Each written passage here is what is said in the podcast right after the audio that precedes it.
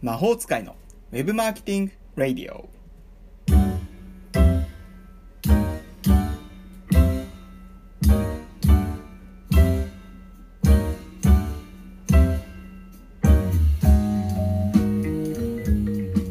本日はポモドーロテクニックより無理なく集中できるフロータイムテクニックについてお話をいたします。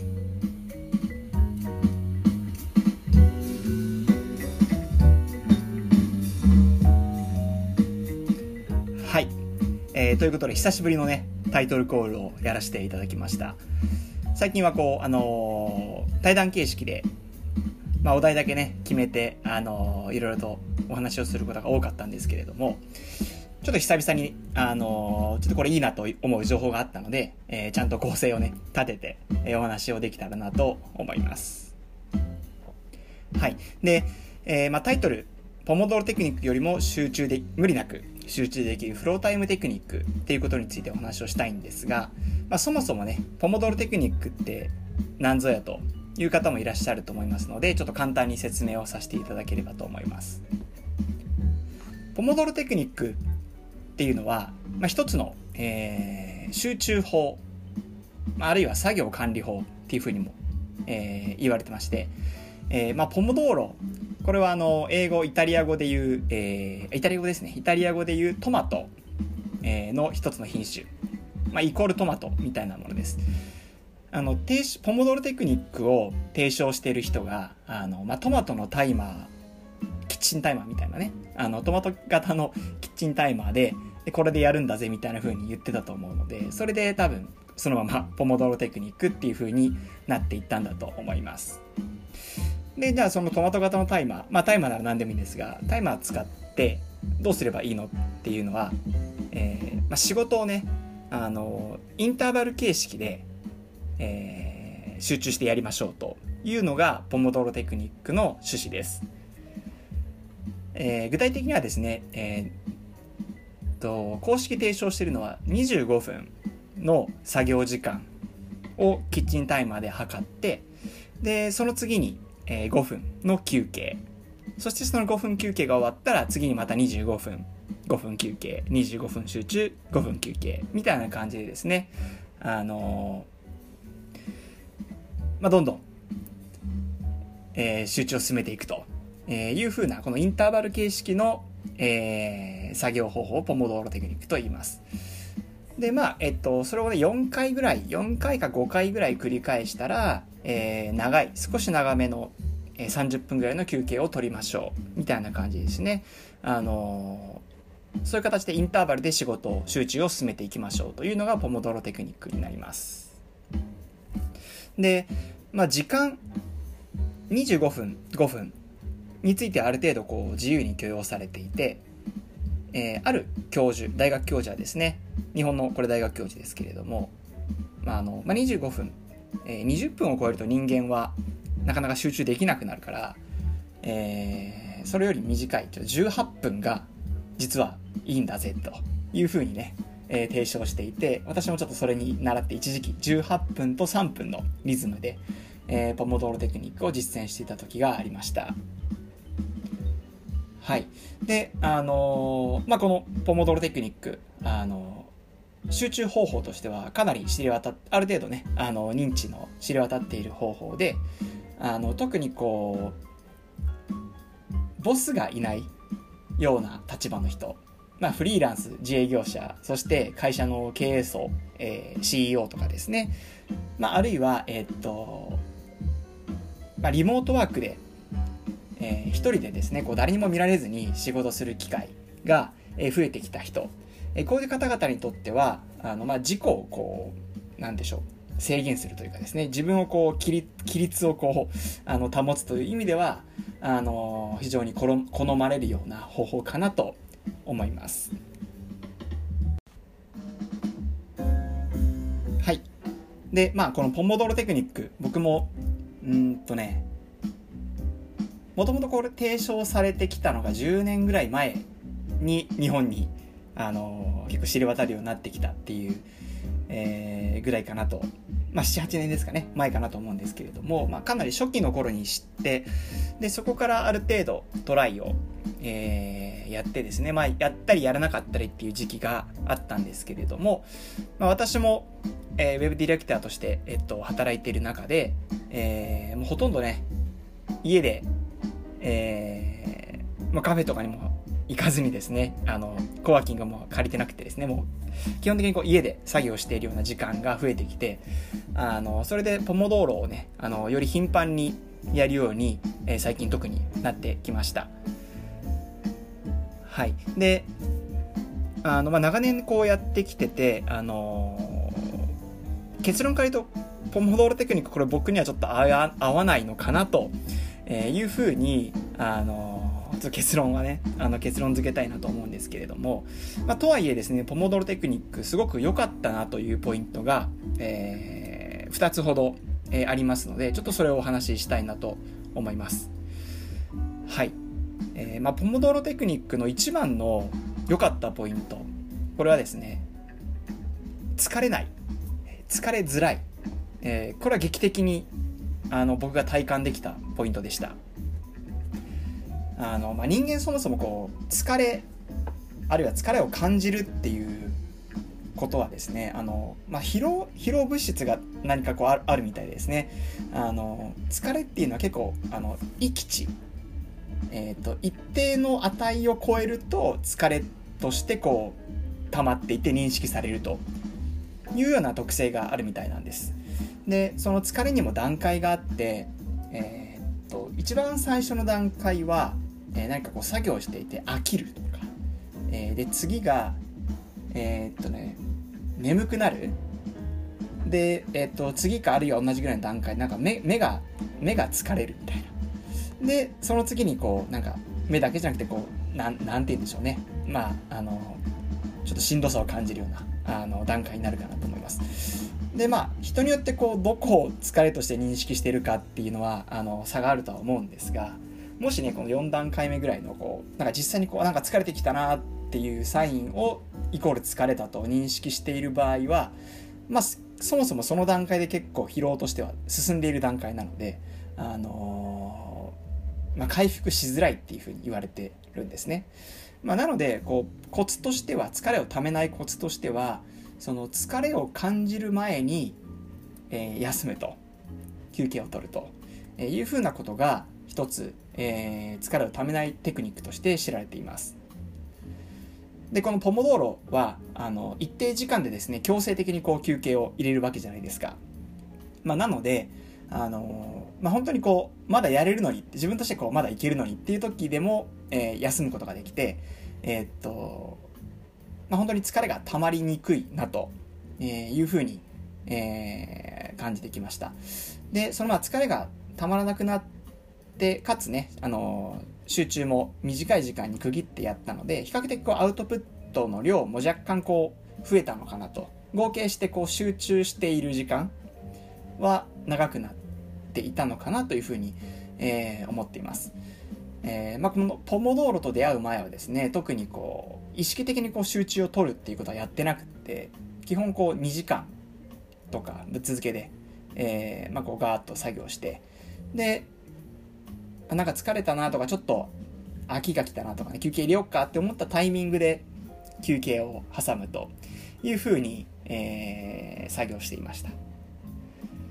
で、あの、まあ、その2時間ね、果たしてこれ全部集中していたのかというと絶対そんなことはなくって、あの、結構ダラダラやってるタイミングもあったり、まあ、中ですごいこう、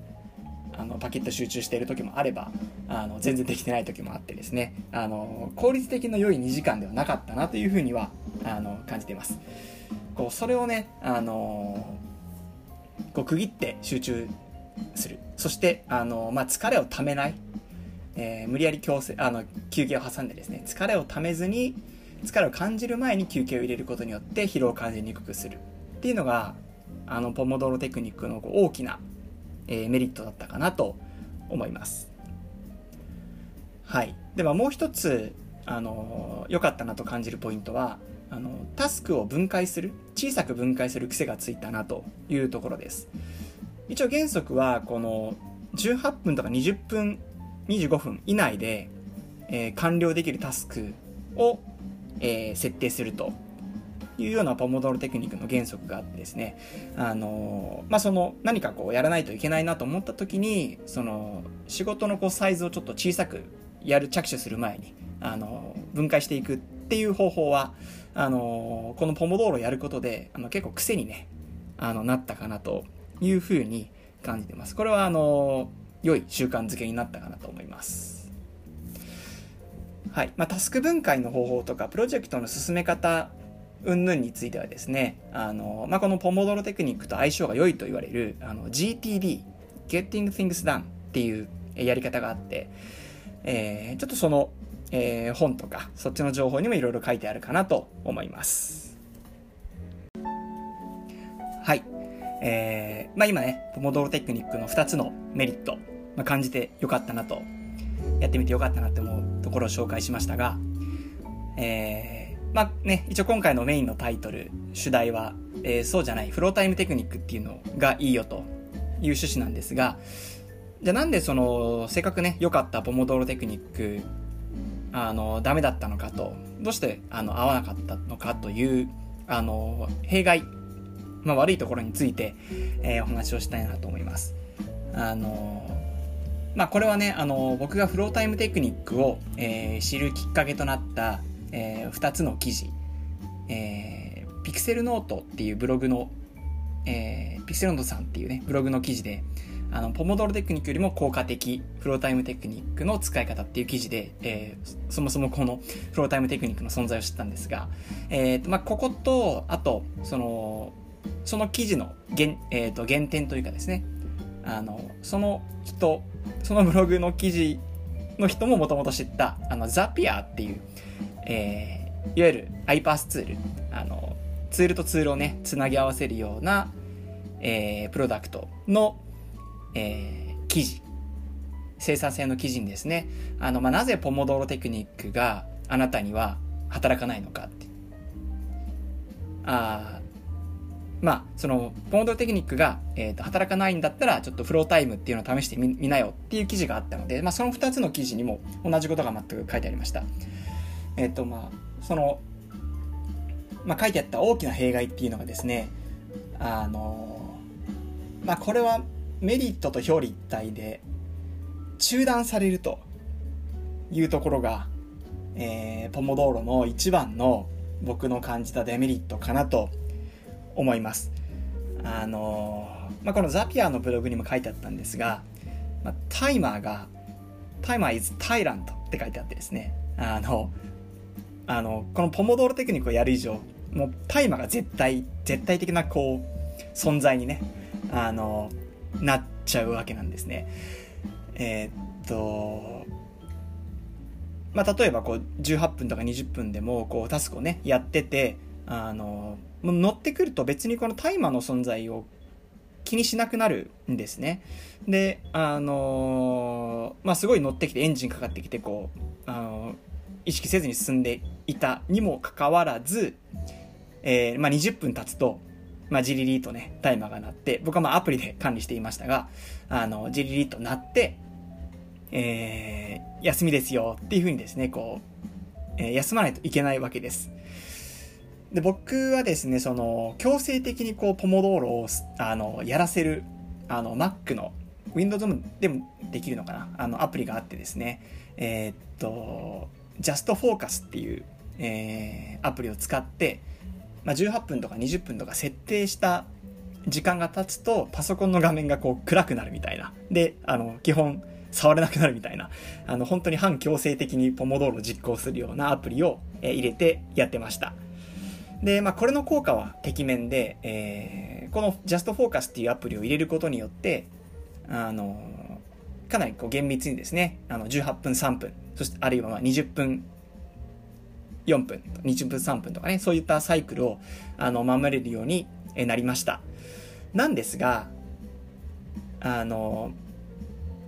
このタイマーに基づく、あの、タイマーを絶対的なこう存在として、それにこう従うようなやり方って、これはな、人間的なやり方なのか、人間にマッチしてるのかと、えー、いうふうにね、あの、書かれています。あの、で、まさしく僕がこう、ポモドーロでちょっとしんどいなと感じていたのが、ここの部分で、あの、まあ人間ってそんな機械的なものじゃないじゃないですか。で、ね、あの、すごく集中できる時、あの、あるタスクに取り組んでて、まあ、すごい乗ってる、乗ってるし、全然こう、あの、バリバリ集中できているっていう時でも、20分経つとこう、やめないといけないわけです。それがね、で、3分休んで、で、またこう、それに取り掛かるという時に、ちょっとなんかね、あの、中断されちゃってエンジンがかからなくなると、えー、いうような状況に僕は見舞われました。まあ、逆にこのポモドーロは、ある程度、こう、人の目があって、こう3分の休憩の後にもうすぐ取り掛かれるような環境とかねそういう人ならもしかしたら別にそのポモドロのまま良いかなと思うんですが、まあ、僕の場合はですねこう1回中断しちゃうとちょっともう1回やるのに結構エンジンもう1回乗ってくるのにまたちょっと時間がかかっちゃう、まあ、いわゆるこうフロー状態っていうふうにもね、あのー、言われてますけれどもいわゆる人間がこうその没我の状態。自分をこう忘れてこう一つのものにこう集中する。あのまあフローフローフロー状態にあるというふうに言われますがあの一回そこからやっぱり抜けちゃうとまたそこに入るって結構なんかねあのゾーンっていうふうにもねあのスポーツの世界では言われてますけれどもあのちょっとそこ集中の時間を途切れちゃってまたそこに入ろうとするとなかなかすぐには入れないなというのがありました。これがやっぱり一番はもうこの中断されるせっかく乗ってるのに中断されるっていうのが僕にはすごいしんどかったなっていうところです。えー、っと、まあ、逆もあってですね、あのー、人間ってこう、午前、午後、夕方、夜とか、あのー、人によって多分違うリズムがあって、全ての時間帯で等しく集中できるかっていうと絶対そうでもないと思うんですよね。まあ、にもかかわらず、あの、ちょっとなんかしんどいなっていう、その仕事をすること自体もちょっと、あの、眠いなみたいなね、あの、お昼過ぎとか多分感じる方いっぱいいると思うんですけれども、そういう時でも、あの、このポモドロに従って、あの、20分は絶対こうやらないといけないわけなんです。で、体はこう、ちょっと休めみたいなね、そういう時にサインを発しているのに、あのその20分は厳守して、えー、タスクやらないといけないと。いうのが、まあ、結構往々にしてやっぱりこういうことがあってですね。あのなんかそういう時ってそのこのポモドーロを回すことが目的になっちゃう。本当にこのタイマーの奴隷みたいになっちゃって。これは本当に果たしてその適切な、えー、集中法なのかなっていう疑問をね思う時がたびたびありました。はい。まあ、このことがですね、やっぱりこの2つのブログ記事で、えー、言われている、えー、ことです。はい。これがまあね、あの、大きな、えー、ポモドロテクニックの僕が感じた弊害なのかなと思います。はい。まあ、こんな感じでね、あの、ポモドーロはあんまり僕には合わなかったよということで、弊害についてもお話をさせていただきました。まあ、あともう一つ、えー、結構ポモドーロやっててあったのがそもそもこう計測することを忘れちゃうっていうことがあの、まあ、長年やってても相当数あったんですね。でまああのまあ、その計測忘れちゃったって時に結構あーってなっちゃうんですよこうテンションが下がっちゃうというかあのね、基本的にこう18分とか20分とか測るっていうことはこの測り始めにこうアクションをしておかないとあの途中で気づいた時にはもうあのねそっから何分やったっけってなっちゃうわけですし結構ねその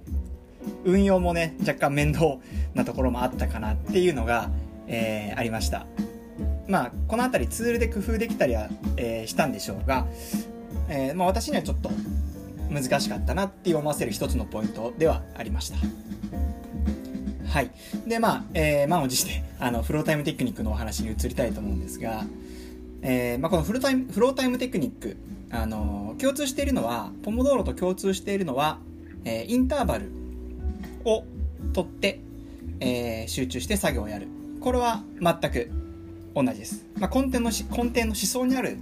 部分はですね、このインターバル形式で、えー、集中して作業しましょうというところは全く同じです。で、えー、異なるのはですね、ポモドーロがさっき言った、まあ、タイマー型、えー、カウントダウン型、20分って決めて、こう、ね、その中でやるっていうことに対して、えー、フロータイムっていうのは、えー、制限時間とかを決めません。えー、とカウントアップを行って、えー、まず細分化した一つのタスクを、えー、集中するやるややつを決めて、えー、着手しますと。で、その時に、まあ、えー、カウントアップタイマーを用意するわけですね。要は、ストップウォッチです。あの、タイマーではなくストップウォッチで測ると。えー、で、えー、っと、やめるときは自分で決めて OK。えー、かなり今緩い、えー、測り方で OK です。えー、っと、やっててですね、こうなんか疲れたら、ちょっと休憩が必要だなって思う時とか、あるいはまあ一段落ついた時とか、あの、ちょっとなんかいまいちこれ集中できないなと思った時に、えタイマーを止めて、で、休憩すると。まあ、ただ、まあ、えっ、と、記録をしていくっていうのは、えー、ポモドーロも、このフロータイムテクニックも同一ですね。あの、大きく異なるのは、えー、制限時間とか、いわゆる時間の枠を、えー、決めない、あらかじめ決めないっていうことが一つ。そしてもう一つは、カウントダウン方式かカウントアップ方式か。えー、これが、えー、大きな違いです。はい。で、え、っと、まあ、これのメリットまあ、僕まだ昨日、昨日知って昨日一応ね、ちょっとやって、まあ、めちゃめちゃいいなって思っただけで、なんで、まあ、ここまで話ができるのか分かりませんが、あの、やっぱりね、集中を途切らせない、あの、邪魔されないっていうのは、あの、こんなに 効果がやっぱりあったんだなと、あの、いうのを本当に感じました。やっぱりこの、ね、どんなにタスク細分化したって、あの、きっちりこの20分って単位で、あの、細分化できるわけではないですし、その時のこうコンディションっていうのは、あの、バラバラだと思うので、乗る時は乗るし、乗らない時は乗らないんですね。あの、で、あの、まあ、今ちょっとタイマーでね、いろいろ作業を図っていますが、やっぱりこう、結構ばらついてて、あの、履歴を見てもですね、あの、まあ、10分しかやってないものもあれば、まあ、16分っていう結構ちょうど、ちょうどいいぐらいでやってるやつもあれば、逆に30分とかね、50分とか、えー、やってる作業も、えー、あるわけです。で、えー、と、まあ、25分とかもありますね。あの、結構こういうふうに、まあ、タスクによってもちろんかかる時間ってかなり前後しますし、あと、まあ、終わらなくかろうが終わろうが、あの、疲れるときは疲れると、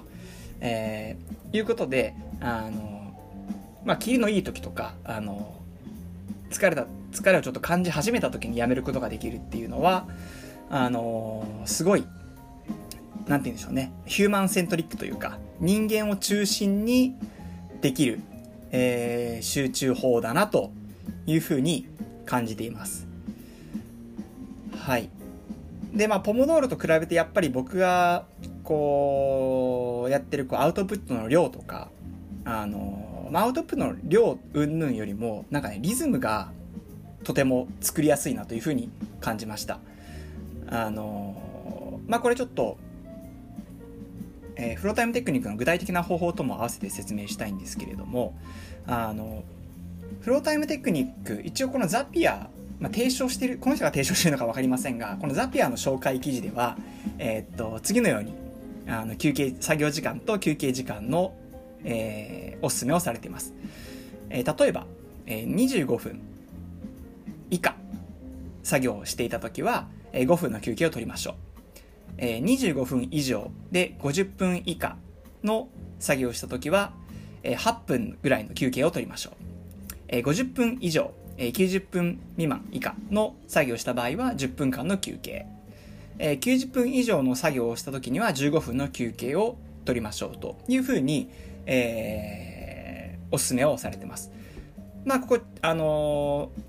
ー、テキストにも書いてあるんですが、これはもうルールじゃなくて、あくまでこれはまあ一例ですというふうに、えー、定められていて、もしあなたが、あの、えー、40分の作業の後に10分の休憩が必要だと感じたならそれも全然 OK ですよと。あの、まあ、とにかく、えー、あなたの何でしょう、まあ、コンディションというかですねそれに基づいてあの設計しましょうねとえいうふうに、え説明がされていました。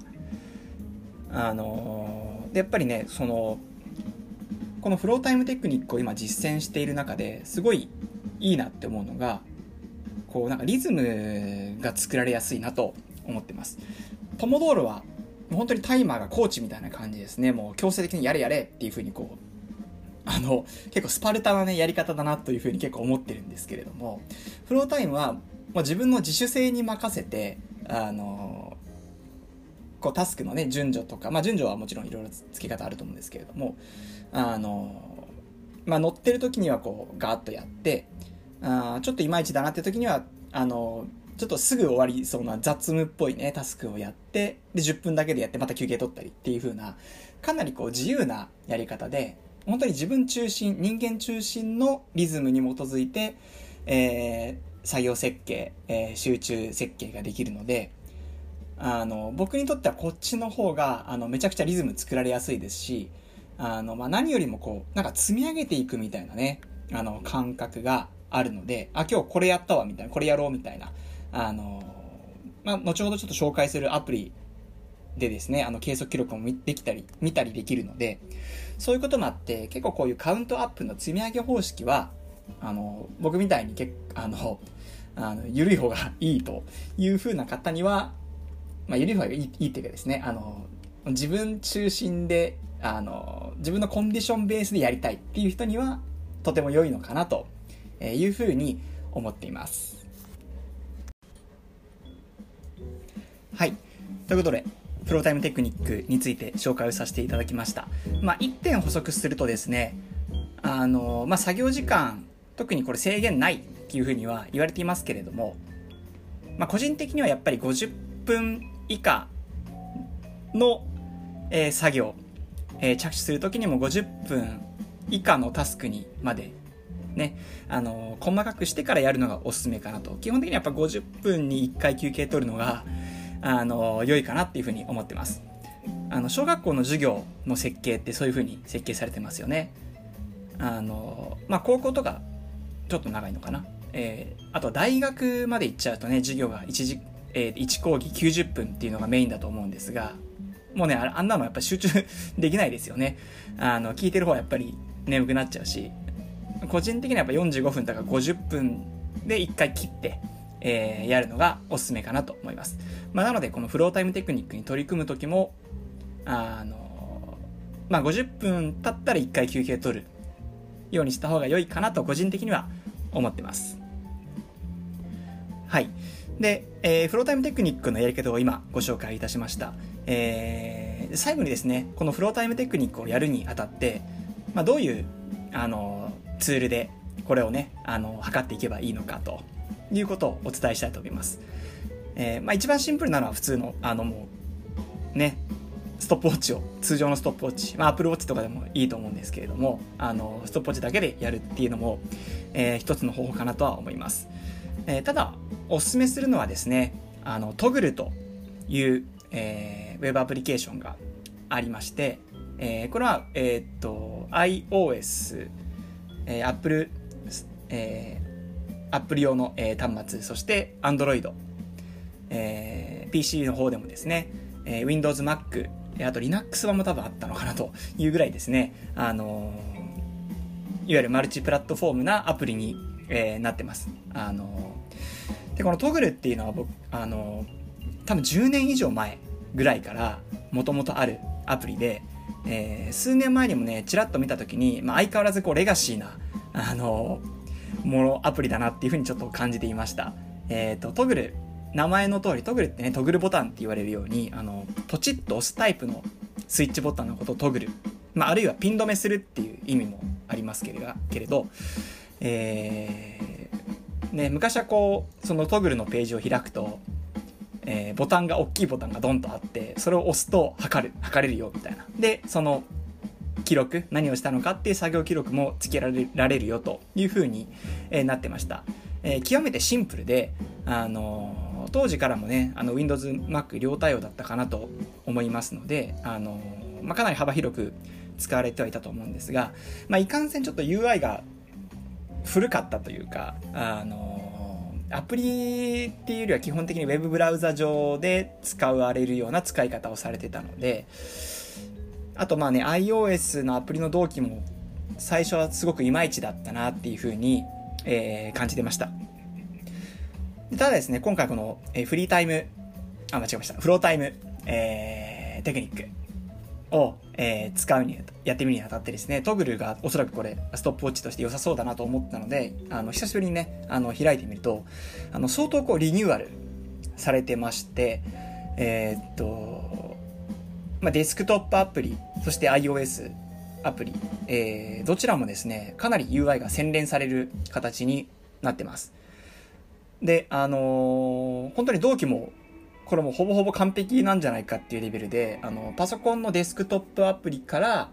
えー、ポチッと計測し始めた、名前つけてですね、これをやりますっていう、あの、名前をつけて計測し始めたものも、えー、っと、同じアカウントでログインしたら、iOS の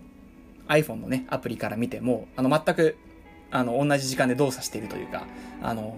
素晴らしいこの同期のスピードだなというふうに、えー、感じてます。はい。あとですね、まあ、あのー、えちょっと細かいポイントで言うと、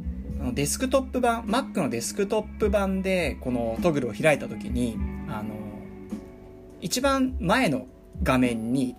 えー、止め、ピン止めする形でね、あの、最前面に表示をさせておくことが、固定表示をね、させておくことができるんです。これ結構 Mac のアプリでこれができるのって意外と珍しいんじゃないかなと思ってて、これやりたいのになかなかできないっていうことが多かったんですが、トグルはね、この機能も、あのー、備えてまして、他の、例えばサファリとか Chrome とかでブラウジングしている時も、あの、他のね、あのー、アプリとか、えー、を、えー、アクティブな状態にしても、常にこのトグルが見えるような状態になって、あの、まあ、測られてるなっていう意識をそれで持つことができるので、あこれやっぱトグルやっぱりその長年やってるだけあって本当デッキが素晴らしいなというふうに感じた一つのポイントです。他にもですね、トグルがこうパワーアップしたなと思うところが、あの、計測結果を見る画面が、あの、すごくこう見やすくなったなという印象です。以前は本当にこうリスト表示しかなくって、この作業をえー、今日はこの作業を何分やりましたっていうだけででしかね、あの表示ができていなかったんですけれども、今この Web のトグル、トグルトラック、えー、っていうところにログインしてですね、あのー、見てみると、あの、リストビュー以外にも、ウィークリーカレンダー、あとデイリーカレンダーっていうですね、こう、カレンダー形式、まあ本当に Google カレンダーみたいな形で、あの例えば12時からえー、昨日の僕だと、僕だとですね、昨日の、えー、午前11時頃からお昼の1時頃まではブログ更新してましたよ、みたいなね、あの、計測したものがカレンダー形式で表示されるという風になってます。まあ、いつ何をしてたのかっていうのが一目して分かりやすいような設計になっていたりですね。あとリストビューも、えっ、と、こう、すごくこう、見やすい UI になってまして、リストビューの中にも、えー、まあ、今週で表示するとか、え週単位で表示するとかね、あとはま日にち単位で、え合計表示したりとか、特筆すべきはなんかタイムラインっていう、えー、箇所、開く箇所があってですね、そこを開くと、そのリスト表示と同時に、こう前日と当日の自分のこういつ何をしてたのかっていうのが、えー、まあ帯の形であの分かるようになってるので、まあ、カレンダーじゃなくてもこっちでもねあのその、えー、流れ的にこう確認できるなっていうのはあのこれすごいあの良いなと思いました。で、まあ、計測する意味って、まあ、2つあると思っていて1つは、まあ、その管理目的。自分がこうどういう作業をしていてちょっとこれやりすぎたなとかこここのプロジェクトやってないなっていうのがあってたりしてですね、あのまあ、その作業、やる作業を、取り組む作業を最適化するという目的が一つあるかなと思います。まあ、この意味でもですね、あのこのトグルはプロジェクトっていうものとタスク取り組むタスクを紐付けることができて、えー、例えばまあクライアントワークざっくり言うとクライアントワークなのかその自分の個人プロジェクトなのかとか全然関係ないものなのか、まあいろんな分類ができると思いますが、そういうふうに分けたりできて、こう、自分が取り組んだ時間をこう、最適化するように振り返る、フィードバックをするっていうのに役立つ、えー、機能になっているかと思います。でね、そのプロジェクト単位ごとに、あの、時間が帯でこうカラーで表示されているので、あの、視覚的にもとてもわかりやすいなと思います。はい。で、まあ、その、継続するもう一つの意味っていうのは、まあ、管理以外に、まあ、モチベーションアップですよね。単純にこう、あ、自分、なんだろう、あの、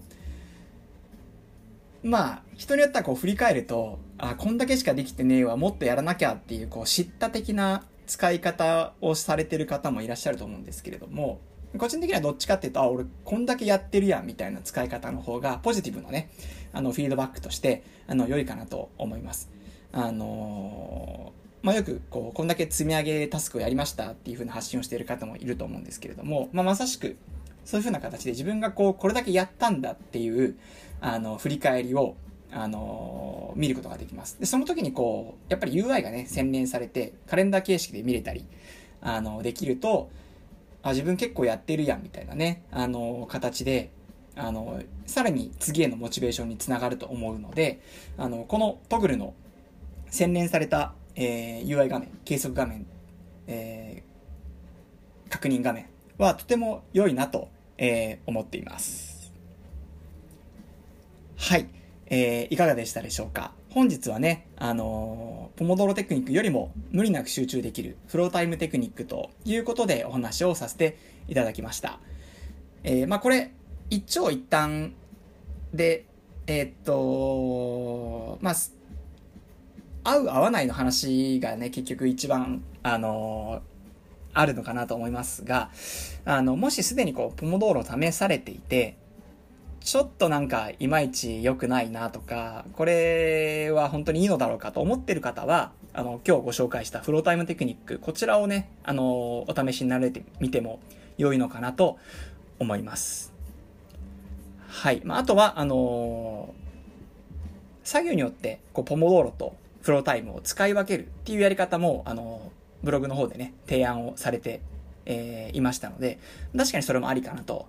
思ってます。えー、まあ私まだ始めてこれ1日、2日目なんですが、あのー、ちょっとね、あの、フロータイムテクニックをメインにやってみて、えー、どんなもんかなっていう風にね、いろいろこう試していきたいなと思いますので、えー、皆さんもよかったらぜひ、えー、このフロータイムテクニック、えー、やってみてください。そして、えー、良かったよと、いまいちだったよっていうね、感想とかもいろいろ教えていただければありがたいです。えー、ということで本日は、ポモドーロテクニックより無理なく集中できるフロータイムテクニックについてお話をさせていただきました。えー、次回の配信もぜひお聴きください。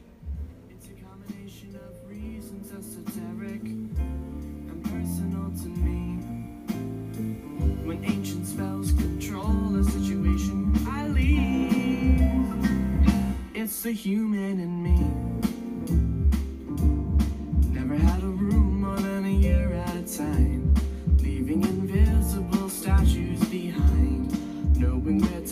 She.